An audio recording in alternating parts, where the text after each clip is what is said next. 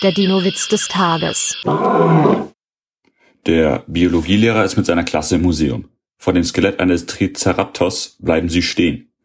Der Lehrer will von den Schülern wissen, wie alt ist dieser Dinosaurier? Was meint ihr? Sebastian meldet sich und sagt, drei Jahre. Der Lehrer ist erstaunt. Wie kommst du denn auf drei Jahre? Naja, weil er erst drei Hörner hat. Hm, ja, habe ich jetzt irgendwie nicht verstanden.